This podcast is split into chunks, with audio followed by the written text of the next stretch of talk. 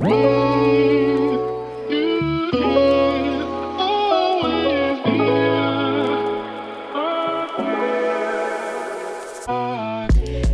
Welcome, meine Liebe, zu einer neuen Podcast-Episode hier bei Cash and Coffee. Mega, mega schön, dass du wieder mit am Start bist, dass du wieder eingeschaltet hast. Und ja, ich möchte dir heute zum Start dieser Episode einen kleinen Check-in mit auf den Weg geben. Das heißt, ich möchte dich fragen, wie geht's dir heute? Wie geht's dir heute wirklich? Was fühlst du heute? Beziehungsweise welche Qualitäten hat dein Tag bisher? Und ja, vielleicht hast du ja Lust, mir per Instagram, per Direct Message an Chiara Ivana Bachmann zu schreiben, wie es dir heute geht und vor allem eben auch, was du dir aus dieser heutigen Podcast-Episode so mitgenommen hast, wenn du die Episode durchgehört hast. Ja, das würde mich auf jeden Fall wahnsinnig, wahnsinnig arg interessieren. Und ähm, zum Start dieser Episode möchte ich dir auch super, super gerne noch einen weiteren Impuls mit auf den Weg geben. Denn diese Episode, das wird ähm, definitiv, ich sag jetzt mal, eine strategischere Episode werden. Das heißt, nimm dir unbedingt einen Notizblock, dein Journal und einen Stift ähm, zur Seite und mach dir definitiv Notes, denn du wirst dir so, so, so wahnsinnig viel von dieser Episode mitnehmen können, wenn du dir vielleicht jetzt gerade auch die Frage stellst, habe ich denn eigentlich das Geld für ein Teammitglied? Beziehungsweise vielleicht geht es dir gerade so, dass du dir denkst, ich habe Sachen, die ich eigentlich gerne abgeben würde, die ich eigentlich gerne nicht mehr selbst machen würde und ich kann eigentlich irgendwie auch schon ganz gut von meinem Business leben. Aber ich weiß noch nicht, ob ich irgendwie so richtig vollumfänglich die finanziellen Ressourcen dafür habe, um das abgeben zu können, um das ja, an jemanden weiterzugeben, beziehungsweise um mir selbst einfach ein Teammitglied reinzuholen. Wenn das für dich aktuell ein Thema ist, dann ist diese Podcast-Episode absolut prädestiniert für dich und ganz genau für dich gemacht. Das heißt, wie gesagt, hol dein Journal, dein Notizbuch raus und mach dir vor allem auch Notes zu dieser Episode. So, es gibt nämlich auch so ein paar mehrere Steps, die ich einfach aufgeschlüsselt habe und die ich vor allem auch heute in dieser Episode ja super, super gerne mit dir einfach teilen möchte. Wir starten rein mit dem allerersten Schritt. Dieser Podcast heißt Cash and Coffee und bei diesem ersten Step soll es eben auch um die Cash-Komponente gehen. Klar, die Frage des heutigen Podcasts bzw. der heutigen Episode lautet auch, ja, habe ich denn eigentlich das Geld für ein Teammitglied? Und dafür brauchen wir natürlich auch einen Check-in bzw. eine zahlenmäßige Validierung zu dieser Frage. Das heißt, was ich möchte, was du tust in diesem ersten Schritt, ist, du schaust dir deine Cashflow-Planung an, die du hoffentlich hast, ja. Du schaust dir an, wie sehen denn eigentlich ganz genau deine Zahlen aus? Was geht monatlich rein? Also welche Umsätze beziehungsweise welche Nettoumsätze generierst du? Was geht raus? Welche Betriebsausgaben hast du? Was musst du für Steuern, Rücklagen, Sozialabgaben und so weiter und so fort auf die Seite packen?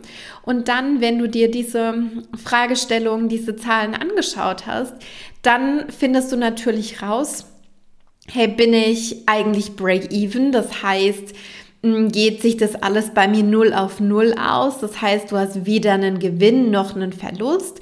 Oder bist du vielleicht im Minus, das heißt, deine Einnahmen sind niedriger als deine Ausgaben. Oder, was natürlich der Optimalfall ist, bist du in der Gewinnzone. Das heißt, du generierst Gewinn, du generierst Profit, deine ähm, Einnahmen sind höher als deine Ausgaben. Und vor allem eben auch, wie schaut das nicht nur für die letzten paar Monate aus, sondern wie schaut das auch wahrscheinlich für die nächsten paar Monate aus? Und vielleicht sagst du jetzt gerade oder denkst dir gerade so, ja, Chiara, ähm, für die nächsten Monate, ich bin leider keine Hellseherin, woher soll ich das wissen? Yes, und du bist keine Hellseherin und ich bin auch keine Hellseherin. Aber wir können sehr wahrscheinlich schon eine ungefähre Prognose dafür machen. Das heißt, du weißt vielleicht schon ungefähr, welche Angebote du nach außen tragen möchtest. Vielleicht gibt es irgendwie eine 1 zu 1 Beratung, die du sowieso immer irgendwie buchbar hast oder vielleicht gibt es auch irgendwie On-the-Go-Programme. Du hast vielleicht auch Planzahlen beziehungsweise ähm, einen Vergleich von Plan- und, und Ist-Zahlen aus den letzten Monaten. Und daraus kannst du natürlich auch so ein bisschen, ich sage jetzt mal, eine grobe Planung für die nächsten Monate aufstellen und ähm, deswegen basierend darauf irgendwie gucken, okay, was, was wird denn da ungefähr passieren, ja? Und ich sag auch nicht, dass du das bis auf den allerletzten Cent runterrechnen sollst, sondern dass du einfach einen groben Überblick und ungefähre Klarheit über deine Zahlen in den nächsten Monaten ähm, hast das muss auch nicht so sein, dass du das jetzt einmal in deine Cashflow-Planung aufsetzt, ja, und das dann irgendwie ganz genau so runterrockst. Nein, sondern ich sage immer gerne, deine Cashflow-Planung, das ist ein zahlenmäßiger Playground in deine Business. Und das darf sich natürlich auch verändern. Aber vor allem dann, wenn du einfach irgendwie sagst, hey, ich möchte mir da jemanden reinholen, ich möchte jemanden an meiner Seite haben, dann ist es wahnsinnig, wahnsinnig wichtig, dass du einfach diese Klarheit über deine Zahlen hast und dass du auch diese Sicherheit hast, dass du weißt, dein Business finanziert dich und ähm, das wird auch mit der weiteren Person funktionieren. So, das ist der erste Schritt, die Cashflow-Planung. Der zweite Schritt ist deine Kapazitätenplanung, die du anschauen solltest. Und das geht natürlich eben auch Hand in Hand mit deiner Cashflow-Planung, ja welche Projekte stehen irgendwie an, welche ähm, Kundenprojekte, welche Aufträge habe ich schon zugesagt, bin ich ausgebucht, habe ich da vielleicht noch Raum für weitere Aufträge, ähm, habe ich schon weitere Anfragen in der Pipeline von Kunden, von denen ich weiß, dass die super, super gerne mit mir zusammenarbeiten möchten, aber weil ich vielleicht irgendwie so booked bin, muss ich die schon in die nächsten Monate irgendwie reinschieben. Wie ist deine Auftragslage overall, beziehungsweise wie ist denn eben auch die Nachfrage? Das solltest du dir auch anschauen und dir mit Hilfe deiner Kapazitätenplanung da einen Überblick verschaffen. Das heißt, mm, dass du dir einmal konkret aufschlüsselst, okay, mit welchen Kunden arbeitest du gerade zusammen? Zum Beispiel, du hast jetzt irgendwie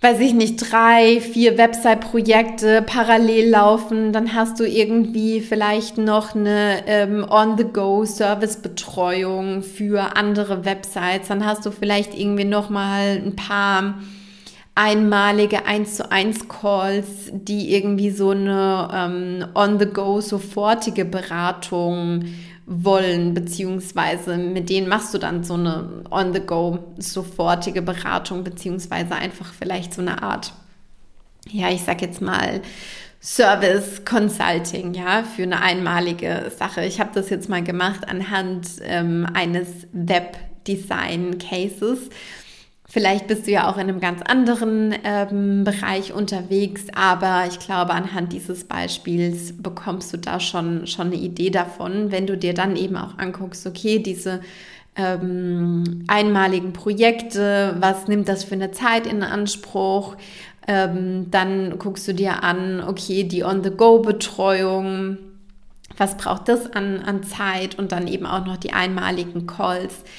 Was ähm, wird davon beansprucht, ja? Und dann schaust du dir einfach an, okay, wie viel Zeit braucht das alles? Und habe ich dann eben noch Kapazitäten für weitere Projekte oder bin ich damit eigentlich schon maximal ausgelastet, ja? Und guck da wirklich nicht nur auf deine, ähm, ich sag jetzt mal, zeitlichen Ressourcen, sondern schau da auch auf deine energetischen Ressourcen im Sinne von, habe ich genug Space, um mich wieder zu regenerieren, um mich um mich selbst zu kümmern, um eben auch mich wieder mit Energie aufzuladen? Habe ich genug Space um auch wieder kreative Energie auftanken zu können, ja, weil ich glaube, gerade dann, wenn man jetzt zum Beispiel im Bereich Webdesign oder in, in welchem Bereich man auch immer unterwegs ist, man braucht ja auch als, als Unternehmer immer kreative Fähigkeiten, ja, und wenn man eigentlich so durchgeblockt ist mit operativen Sachen,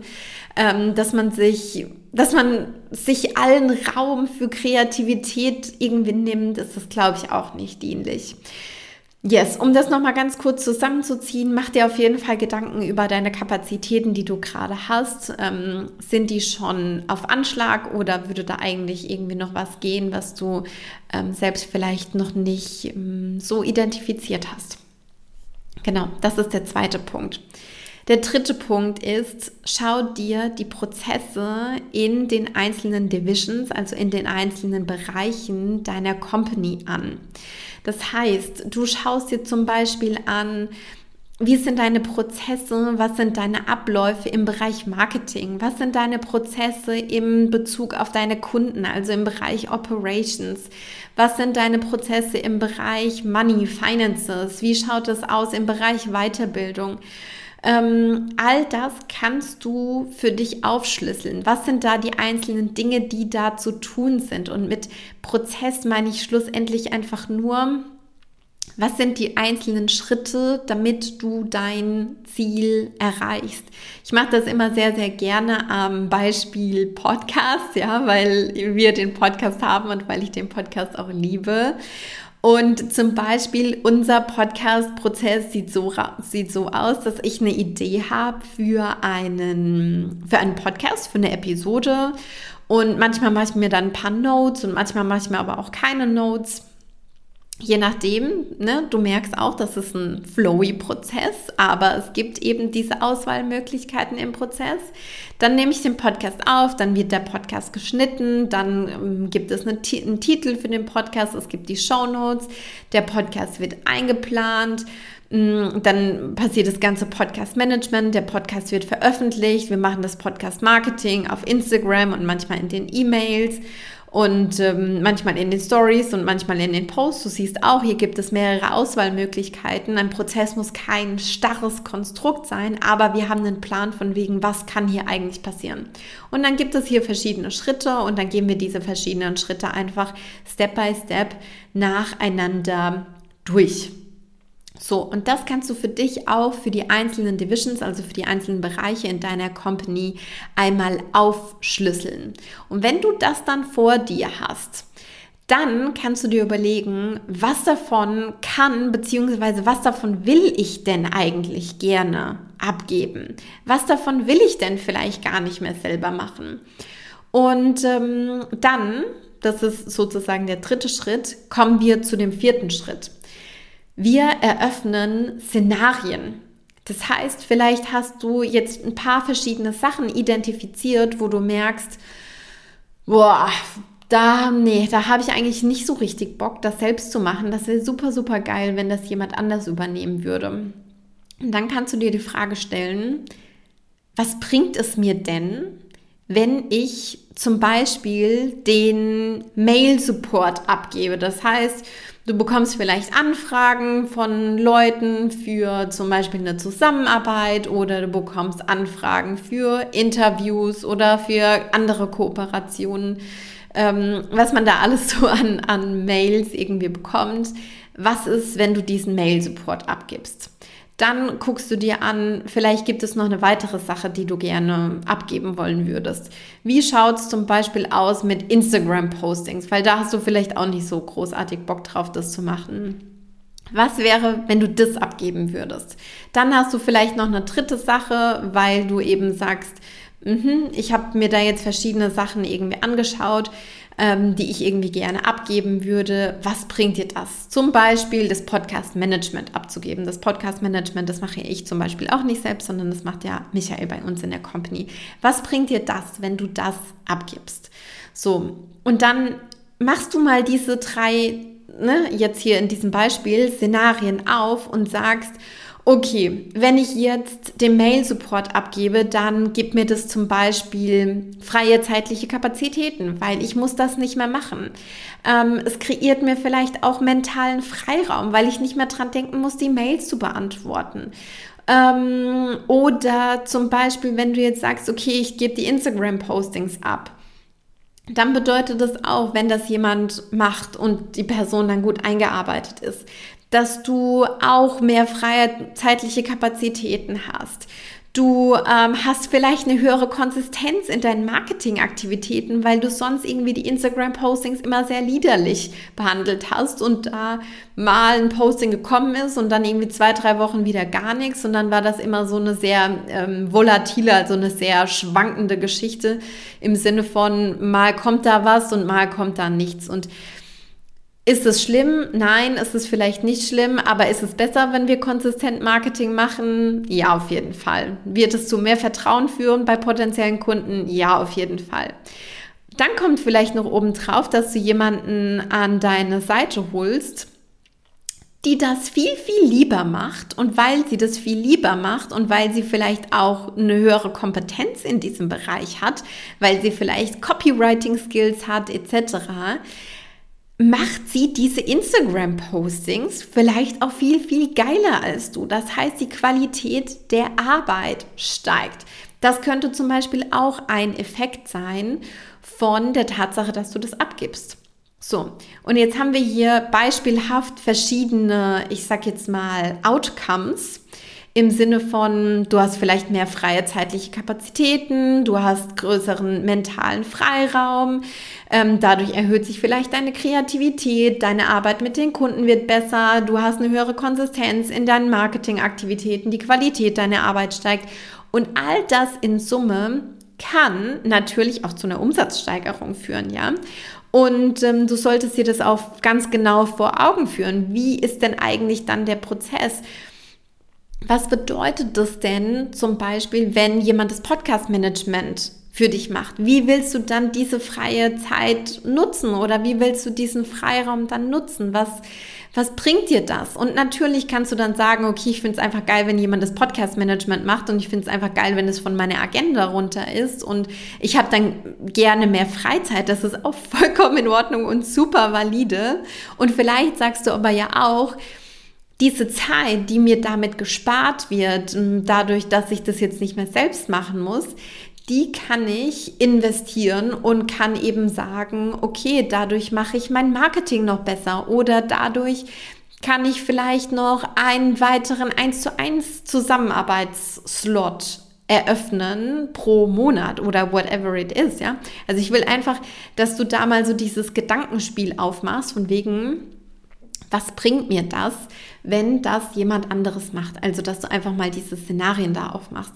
Und an der Stelle möchte ich dir auch noch mit auf den Weg geben, dass du super gerne hier auch mal deinen internen Stundensatz mit einbringen kannst. Ja, also wenn dein interner Stundensatz vielleicht bei 120 Euro die Stunde liegt, dann kannst du sagen, okay, finde ich jemanden, der vielleicht weiß ich nicht, das Podcast-Management für 60 Euro die Stunde macht, ja. Und dann ist das schon wieder auch, ich sage jetzt mal rein auf der Zahlenebene, eine Geschichte, die sinnvoll ist und die dir irgendwie auch wieder eine Marge eröffnet.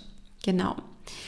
So, wir haben jetzt die ersten drei, äh, Quatsch, die ersten vier Punkte. Wir haben uns die Cashflow-Planung angeschaut, wir haben uns die Kapazitätenplanung angeschaut, wir haben uns deine internen Prozesse angeschaut, wir haben Szenarien aufgemacht und dann im nächsten Schritt, im fünften Schritt, kannst du oder solltest du dir natürlich diese ganzen Punkte mal vor Augen führen und einfach da einen Gesamtblick drauf werfen, ja? Und aus diesem Gesamtblick heraus, aus der Klarheit, die da auch herausrührt, kannst du dann auch signifikant besser eine Entscheidung für dich treffen, weil all diese Faktoren, die greifen natürlich wie so, ich sage jetzt mal so Zahnräder ineinander und ähm, es macht auch gar keinen Sinn, diese, ja, ich sage jetzt mal Faktoren losgelöst voneinander zu betrachten, sondern das muss in Summe betrachtet werden. Und ja, manchmal ist es auch nicht so einfach, aber ähm,